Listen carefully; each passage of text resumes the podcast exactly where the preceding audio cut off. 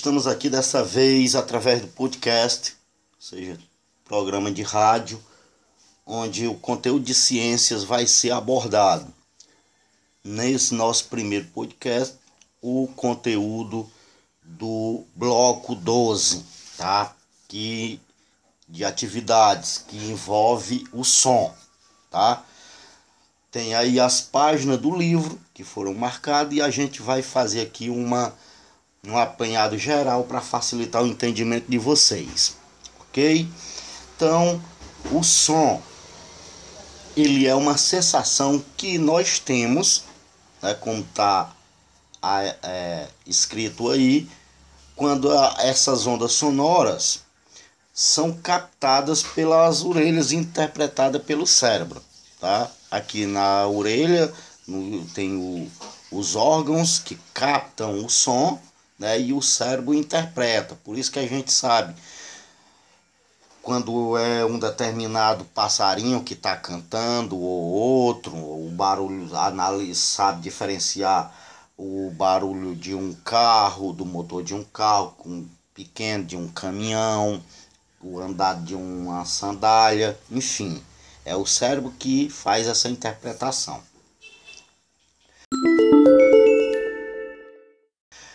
As ondas sonoras, tá? Elas são ondas mecânicas. O que significa, professor? Ondas mecânicas.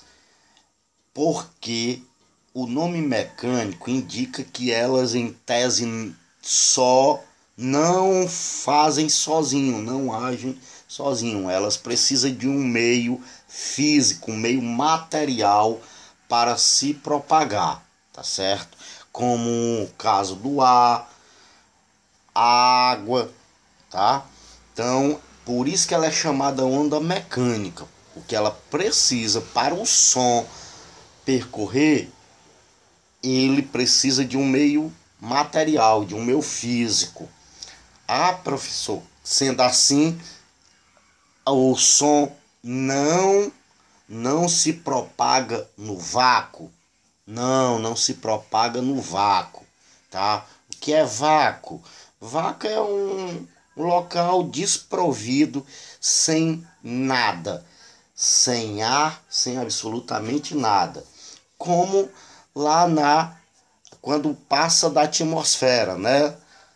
Lá o, os, os astronautas passam lá e lá no nas galáxias existem um vácuo, né? Então, a ausência de qualquer coisa, eh, bactéria, ar, tá certo? Então, é diferente do, do da luz. A onda luminosa já é diferente da sonora. Ok?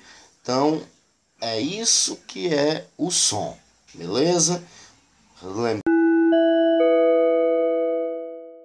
Lembrando que é onda mecânica que precisa de um meio para. Por isso que as, é, é, nas emissoras de rádio, nos estúdios, é feito uma parede especial com material que fica como se ficasse isolado. Cria-se um vácuo entre a parede e esse material né, uma espécie de esponja. Eu já vi até com caixa de ovo para criar ali um vácuo e não não entrar ruído de fora para dentro do estúdio onde o locutor está, certo? Por, por essa característica, tá? E, e o conjunto de todas as frequências possíveis para as ondas sonoras compõe o espectro sonoro, tá? São as frequências, umas que o ser humano pode ouvir, outras que o ser humano não consegue ouvir, tá? Por exemplo, o nosso sistema, o humano, nosso sistema, nós, seres humanos, nosso sistema auditivo só é capaz de captar ondas sonoras com frequência entre 20 Hz a 20 mil Hz. Esse é o que a gente chama de espectro. Espectro sonoro que o ser humano consegue ouvir. É que está numa faixa de 20 Hz a 20 mil Hz. Fora disso, nem menos nem mais do que isso a gente consegue ouvir, tá? Tem aí uma, uma frequência, um espectro, e aí vai de um décimo de hertz até um milhão de hertz. Hum, frequências muito baixas é o que a gente chama infrasom. Frequências mais alta é o ultrassom, tá? O ser humano fica nessa faixa aí do meio, intermediário. Mas alguns animais, eles captam som que o ouvido humano não captam. Por exemplo, o morcego, a mariposa, elas têm a capacidade de ouvir frequências que o ser humano não consegue, tá certo? E frequência é como se fosse assim popular a altura, né, que chega nos meus ouvidos e a gente consegue interpretar. Seria a frequência, certo? É, a, a, tem uma informação que é importante. E essa nossa capacidade auditível, gente, ela vai mudando com o tempo. Óbvio que o que a gente consegue ouvir com 15, 17, 18, 20 anos é diferente de quando nós tivermos 50 anos, tá? Na medida que o tempo vai passando, o aparelho auditivo vai perdendo a capacidade de ouvir o som em determinada frequência. Por exemplo, até os 24 anos, maior parte das pessoas com 24 anos ou mais, tá? Vai deixar de ouvir sons com frequência até 17 Hz, 17,4 kHz, aliás.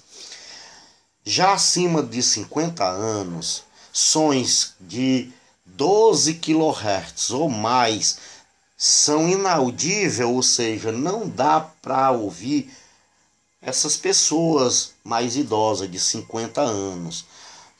Por isso as, algumas pessoas, é para alguns avós, né, para a gente se comunicar com ele, a gente tem que falar numa frequência mais alta, né?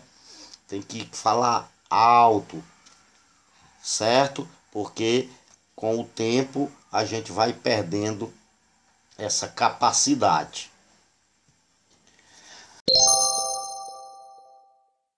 Vamos ver agora algumas propriedades do som, tá certo? Quais são essas propriedades do som? Ok? Uma dessas características a velocidade de propagação.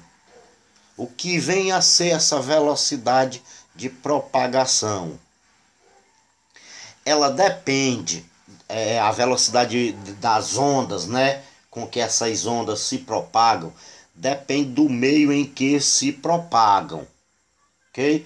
Por exemplo, se eu bater num, num, numa coisa fofa, der uma pancada com um martelo, por exemplo, num travesseiro, vai gerar pouquíssimo barulho, som nos meus ouvidos, tá? Por quê?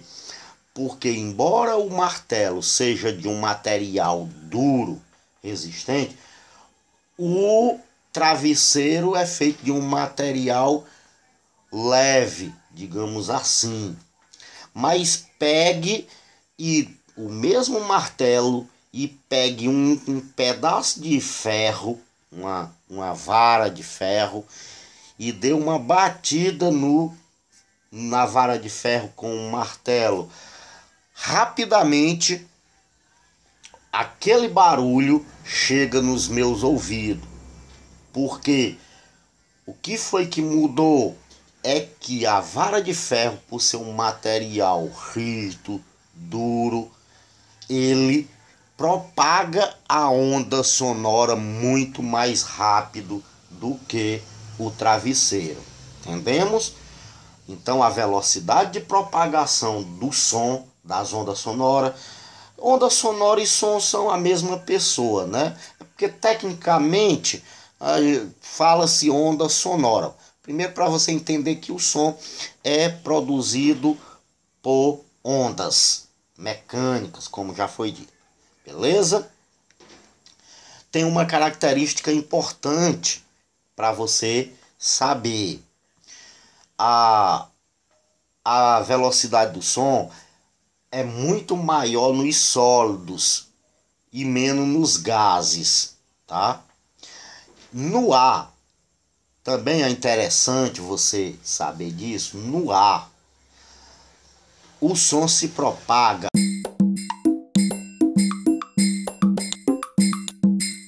a aproximadamente 34 metros por segundo. Essa é a velocidade do som no ar, ok? 34 metros por segundo. É como se eu se eu batesse, tivesse uma vara de cano de 340 metros. Eu botasse aqui perto do meu ouvido e alguém fosse lá para outra ponta, a 340 metros de mim. Aí a pessoa pega um, um martelo, uma vara, ou a mão mesmo e desse uma batida lá no, no, no, na extremidade desse cano. Eu só iria ouvir o barulho produzido pelo impacto do material que você bateu no cano depois que passasse um segundo. É por isso que na relação trovão, relâmpago, vocês já perceberam? A gente vê primeiro o relâmpago, depois é que nós ouvimos o trovão. Por quê? Porque a velocidade da luz é muito mais rápida do que a velocidade do, do som.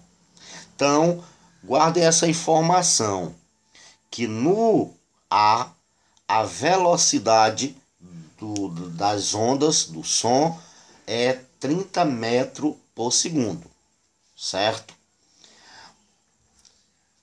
Mas, mas se for num, numa rocha, por exemplo, certo? Já a velocidade é, do, do som é muito mais rápida. Por exemplo, na rocha, porque é um material duro, o, o, o som é a velocidade do som é de 6 mil metros por segundo, é rapidamente, tá? Já na no, no, no estado líquido, em, em líquidos, na água principalmente, a velocidade é de 1.500 metros por segundo. Então, nos, no, vimos que nas rochas a velocidade é maior. Por isso que uma explosão numa rocha, numa pedreira, né, causa um barulho bem instantâneo. Pum, pronto. A gente escuta. Ok? Então, é isso. E óbvio que 340 metros por segundo é o som solto no ar. Até aqui o caso do cano, pelo cano ser uma coisa sólida, vai mais rápido, não é isso? Agora, para exemplificar mesmo como é no ar, o, o som é produzido, é, é, é propagado a, a 340 metros por segundo. Ou seja, se uma pessoa está a 340 é, metros de mim e ele falar alguma coisa lá, eu vou demorar um segundo para mim poder ouvir. Ou então soltar uma bombinha rasga-lata. Pá. E, e tiver como eu escutar, a frequência for alta, eu vou demorar um é, segundo para ouvir. Tá? Agora, óbvio que se for no material duro, a vara de cano, por exemplo, aqui foi um equívoco. É, eu levei em consideração apenas o ar, mas não levei em consideração a vara de cano ser um objeto resistente. Por ser resistente, é, a velocidade é 6 mil metros por segundo, então é bem mais rápido. Não levaria um segundo para chegar nos meus ouvidos, era bem mais rápido. É isso? Então, é essa velocidade de propagação. A altura do som, agora, uma outra característica, diz respeito à frequência das ondas sonoras. O que é isso, professor? A frequência, que a, que a gente chama, frequência, digamos, é a parte técnica, é, poderia se dizer a questão do som, tá alto, tá baixo. Menino, baixa aí esse som.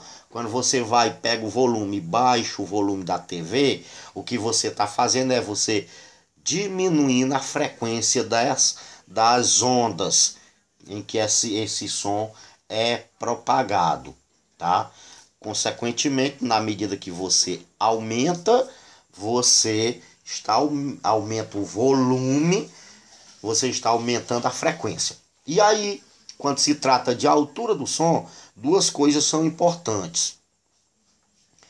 É o, o som, quando tem uma, uma frequência mais baixa, ele é chamado de agudo, certo?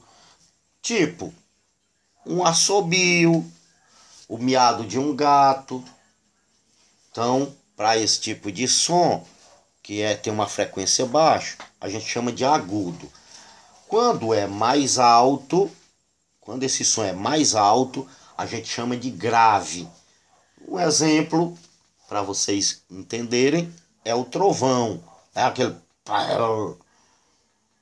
então esses sons mais alto chamado de graves. Então tá aí no livro de vocês, na parte de vocês aí, do livro, né, do conteúdo, ainda está acrescentando. Quanto mais alta for a frequência do som, maior será o comprimento de onda, tá?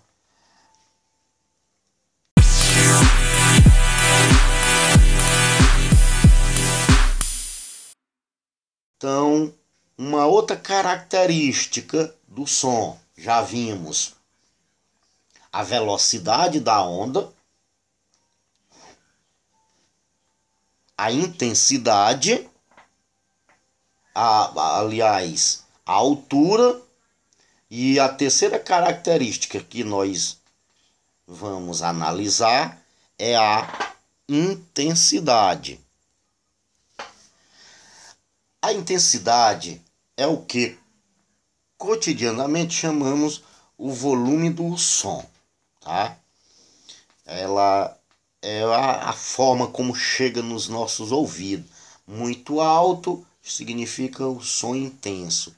Muito baixo e às vezes isso aqui ele causa uma certa confusão a intensidade com a frequência. Frequência é assim algo mais melindroso para a gente entender, que às vezes confunde intensidade com frequência. Mas o que importa para nós é entendermos o básico, tá certo? E essa, e essa intensidade do som, ela é medida numa medida do sistema internacional chamado decibel, tá? Em, no plural decibéis ok? E aí a sigla para você escrever, tipo quilômetro. Quilômetro não se usa km, metro, a letra M, centímetro, cm. Decime, decibel, você usa o dB, D minúsculo, B maiúsculo. E quando você vê essa siglazinha dB, D minúsculo, B maiúsculo, está se referindo a decibel, tá?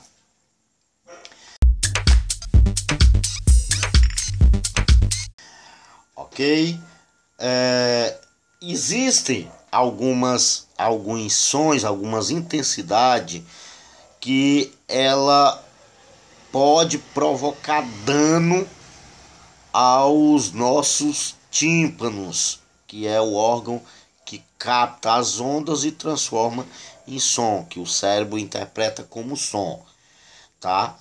É, a gente sempre que trabalhar ou tiver numa coisa muito alta, de muita intensidade, volume muito alto, deve até usar as empresas são obrigadas a empresas que trabalham indústria com barulho a fornecer protetor auricular chamado, que é uns negocinho que a gente coloca nos ouvidos para diminuir o impacto desse som alto.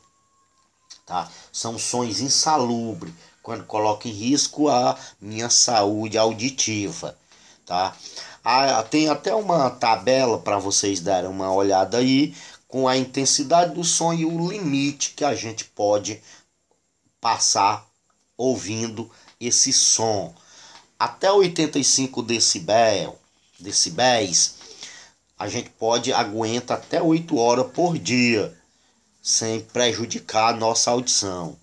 95 decibéis, se eu aumento para 95 decibéis, eu só posso ouvir um som com 95 decibéis por duas horas. 100 decibéis só suporto por uma hora. Passar de uma hora já incomoda os meus ouvidos. 105 decibéis deveria no máximo 30 minutos. Mais do que isso torna-se prejudicial. E veja, 115 decibéis eu deveria ouvir por no máximo 7 minutos existe um aparelhinho que mede essa intensidade sonora, tá? É, tem uma, uma tabelinha, uma relaçãozinha, um gráfico mostrando alguns exemplos de, de, de ações e quantos decibéis ele provoca. Por exemplo, vamos dar uma analisada. O, a respiração, humana, 10 decibéis é bem baixinho, por isso que não incomoda ninguém, né? Tá numa faixa que praticamente a gente não escuta, a não ser que o, o quem é que consegue escutar a respiração, os pulmões funcionando, o médico bota o estetoscópio, aí o estetoscópio é um aparelho especial justamente para ouvir sons com intensidade muito baixa, escuta. Uma conversa entre pessoas 60 ou que é o conversa normal entre pessoas, duas pessoas conversando, 60 decibéis, suportável, absolutamente. É, por exemplo, aspirador de pó, 80 decibéis também é dentro de uma faixa que hum, gera muito problema. A buzina de um carro ou o choro de um bebê já vai lá para 110 decibéis. Meus ouvidos só suportam sem se incomodar, sem causar dano, a, a, o choro de um bebê ou a buzina de um carro, no máximo 15 minutos, né? Pela tabelinha lá, até 110 decibéis, 15 minutos, o limite diário. O trovão, 120 decibéis, né? Aquela coisa bem, bem, é, por ainda bem que os trovões é raro, né? Imaginou passar o dia todinho trovejando? Ah, aqueles, eu teria que botar aqui um protetor auricular.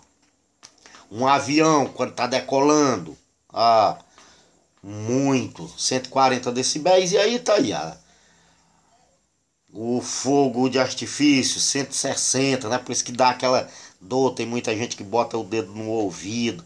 Em mim chega, sendo perto de mim, principalmente chega é, dói, como a gente brinca, de dói lá dentro. Por quê? Porque no tipo chega incomoda. Quando dói é porque foi maior do que a capacidade do meu tímpano, tá?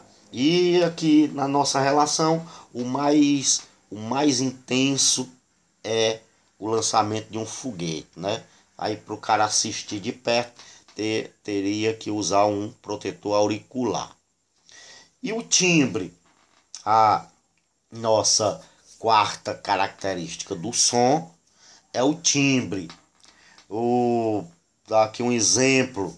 O timbre é uma característica que faz com que a gente possa diferenciar as pessoas, né? Que a gente escuta um cantor, por exemplo, ao ouvir uma música no rádio, na TV, não precisa. No rádio, por exemplo, do Roberto Carlos, a gente sabe que é do Roberto Carlos. Se ouvir uma canção, uma música do do Leonardo, enfim, a gente sabe que é essa música é do Leonardo, porque é uma característica do do por que que ocorre o timbre. Vou dar aqui um exemplo, ao ouvir uma música, é possível distinguir os instrumentos apenas pelos sons que cada um produz e se deve ao timbre, característica que permite diferenciar dois sons de mesma altura, mas produzidos por fontes diferentes, né? É, as diferenças de timbre existem porque o som produzido por cada instrumento musical é resultante da combinação de diversas ondas sonoras diferentes. Isso aí em termos de som. Então, quando a gente escuta um som num piano e escuta uma nota musical num piano e escutar a mesma nota musical num violão, você vai saber diferenciar. Ó, isso aqui é a corda de um violão. Por quê? Porque é a mesma nota, porém foi produzida em fontes diferentes. Que era o caso que eu falei. Qual é a fonte do, do timbre em termos de voz lá dos cantores? É as cordas vocais, né? as pregas vocais que nós temos, que produz o som através das cordas vocais, lá nas pregas vocais aqui na nossa boca, ok? Então, ela é que vai dar o timbre. Cada um de nós temos uma prega vocal diferente. Por isso que o timbre vai ser diferente do Roberto, do Leonardo, enfim tanto nós, pessoas comuns, ok? Agora vamos ver o eco. O eco não é, digamos, uma característica do som entre essas quatro que foi citada. É uma outra propriedade. Gente, o eco, todo mundo sabe, né? O que é? O que é o eco? o eco é como se fosse o mesmo som produzido uma vez, mas refletido que os meus ouvidos é o meu cérebro interpreta como se fosse duas vezes que eu tivesse ouvido o mesmo som duas vezes. Porém, é o mesmo som. O que é que nós aprendemos? Já vimos que que o, o, o som, o, o nosso som ou qualquer som, ele vai através de ondas mecânicas, não é? Vamos imaginar o seguinte: se eu falar num ambiente aberto, a minha voz, o som produzido pela minha voz, vai simplesmente percorrer ouviram e foi embora. O vento levou, digamos assim. Se eu falar dentro de uma sala bem grande, fechada, quando eu falo, as ondas vão lá, bate na parede e retorna. Por isso o ouvido vai ouvir na hora que eu falo e a volta quando a, essa onda bate lá na parede e volta. Aí o nosso cérebro interpreta isso. Tem um limite. Todo vai fazer isso em qualquer sala não. Porque o som ele leva pelo menos um décimo de segundo, tá? Se a diferença de tempo entre os sons for de pelo menos um décimo de segundo, o nosso cérebro vai interpretar como dois sons separados, ok? Se for longo, um décimo de segundo, imagine um segundo marcado no relógio, a décima parte, você pegar esse segundo, dividir em 10, tirar 1. Então, se o som for produzido durante um décimo de segundo, o meu, quando ele volta, o meu cérebro interpreta como dois sons. Menos do que isso, não vai gerar eco. Meu, meu cérebro só vai ouvir um som mesmo. Por isso que o eco ele só é produzido por exemplo, lembra que eu falei? Uma sala grande, fechado. Por quê? Porque é o, o tempo que o som vai lá, bate na parede. Se essa parede estiver distante de mim, que o som leve pelo menos um décimo do segundo, eu vou, vou ouvir eco. Mais um quarto pequeno, em que o som bate na parede e volta rapidamente, em menos de um décimo de segundo, não vai causar eco. Então o eco é produzido em coisas grandes, né? Um cacimbão, uma cacimba, um poço profundo, pode falar que vai gerar eco, porque, porque é, o, ele vai e desce, desce até no fundo em mais de um décimo de segundo, então ele gera eco. Mas, por exemplo, se for um pocinho pequeno, um metro, dois metros, você fala lá, não vai gerar eco, ok? Então o eco ocorre quando essa diferença de som de pelo menos um décimo de segundo, tá? Portanto, precisa estar uma certa distância para o som ir voltar, ok? Vamos para as para a atividade, para as questões. Vou dar uns direcionamentos a vocês.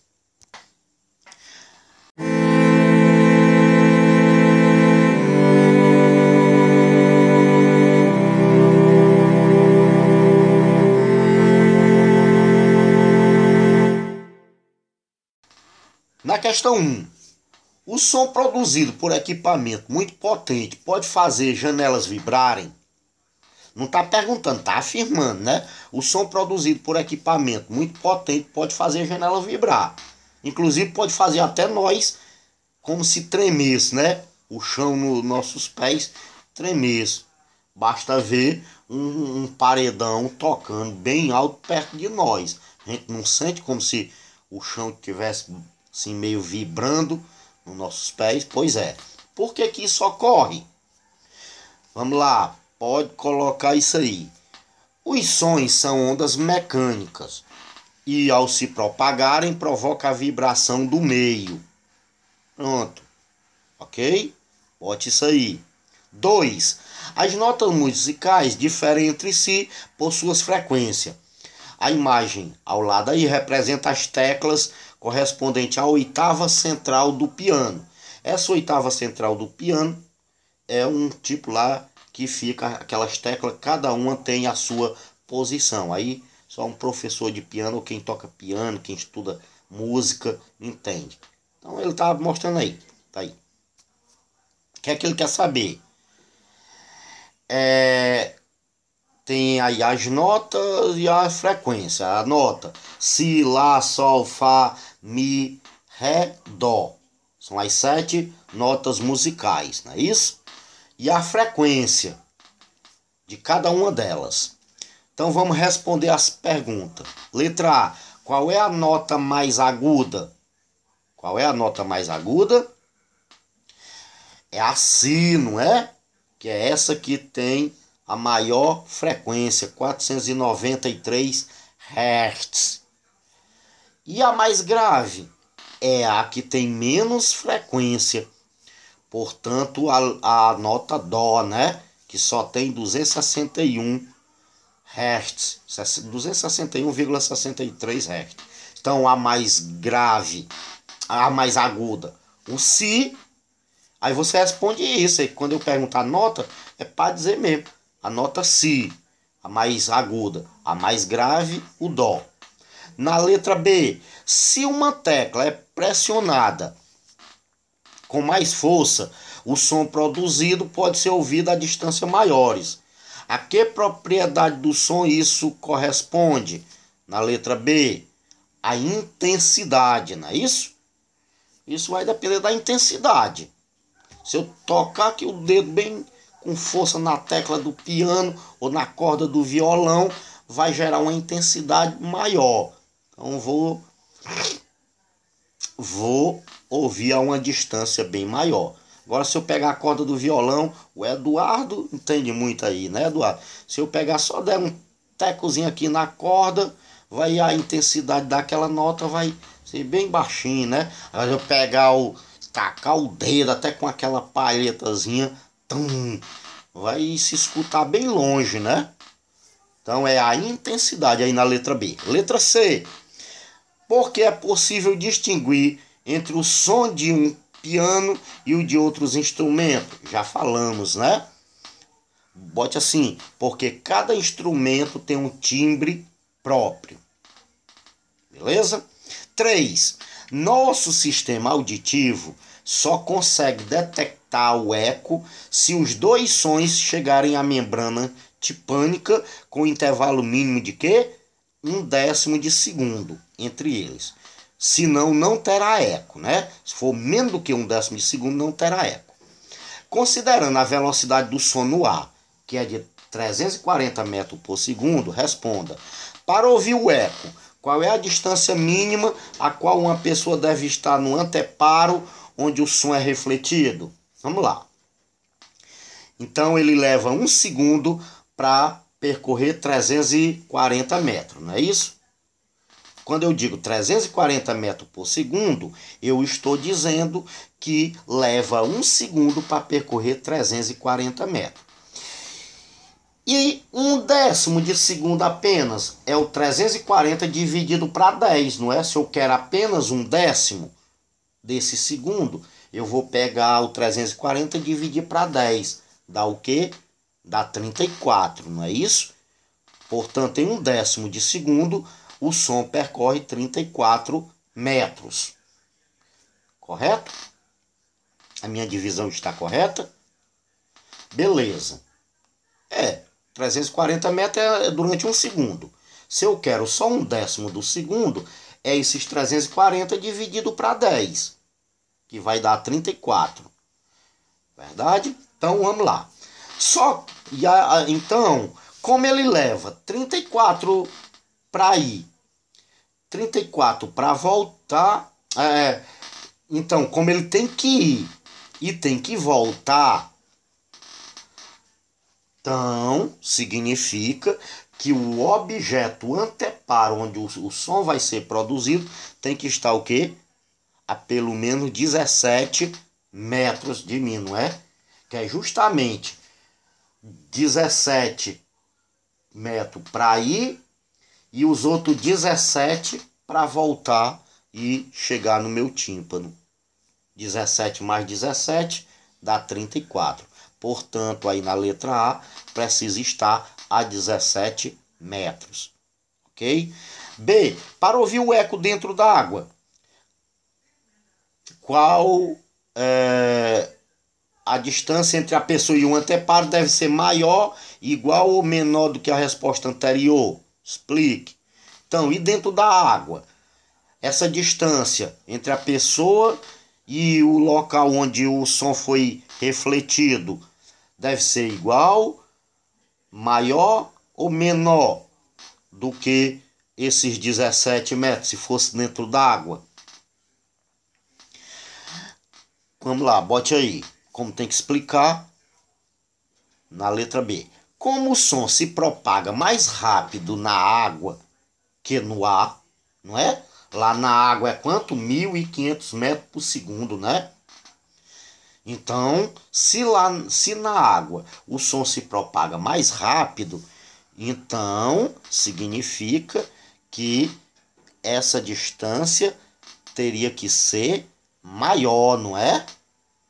Para que os dois sons é, atingissem a membrana tipânica no intervalo de um décimo de segundo, não é verdade?